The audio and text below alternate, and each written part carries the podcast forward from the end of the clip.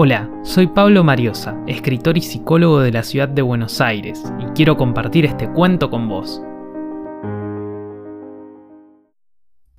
El comienzo de un bosque. Hoy Mauro se mudó al cuarto piso de un edificio del barrio de Villa Crespo. Todos piensan que eligió el departamento por un asunto astrológico inmobiliario.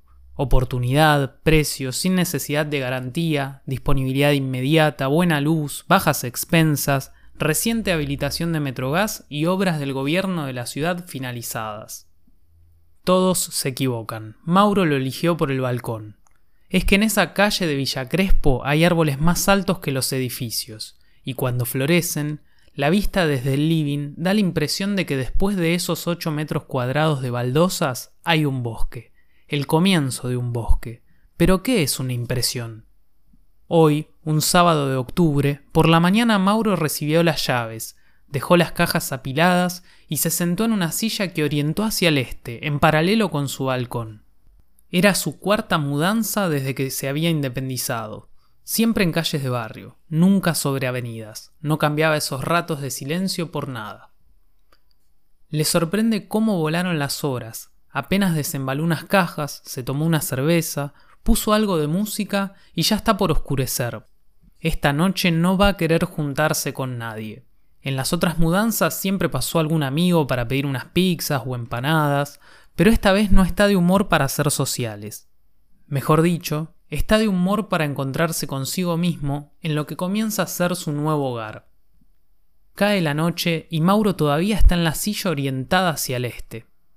Después de los casi 30 grados de la tarde, la noche se presenta agradable, con una suave brisa que mueve las ramas de los árboles.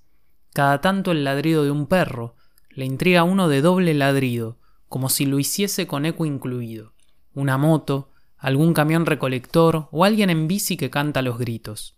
Sin embargo, prevalecen el silencio y el movimiento pendular de las ramas cercanas. Hay algo en el viento y en las ramas de los árboles, no puede dejar de mirar, se mueven de izquierda a derecha. No puede dejar de escuchar, se oyen de derecha a izquierda. Está ahí, bien presente, con el cuerpo y con sus pensamientos. Su intuición es que los árboles intentan comunicarse con él.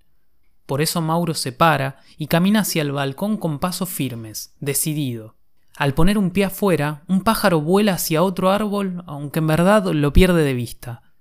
Ahora tiene los dos pies en el balcón, donde la temperatura está, calcula, unos 8 grados por debajo si se compara con el interior del living, que aún conserva algo del calor del día. Otro pájaro, el mismo recorrido, la misma desaparición nocturna. Se equivocó al pensar que los ruidos de la calle llegarían con más facilidad al balcón. No recuerda haber visto pájaros de noche, ni en su infancia ni en su adultez.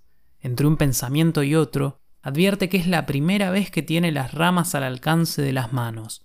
Sale hasta la baranda y los ruidos de la calle desaparecen por completo. Se da vuelta con la impresión de que su living está lejos, a varios metros más de los que caminó. Pero ¿qué es una impresión? Mauro entra en el bosque. El comienzo de un bosque. Pablo Mariosa. Historias para ser leídas en hora pico. Gracias por escuchar. Si te gustó mi lectura, te invito a seguirme en Instagram y en Facebook como Mariosa Pablo. Nos leemos.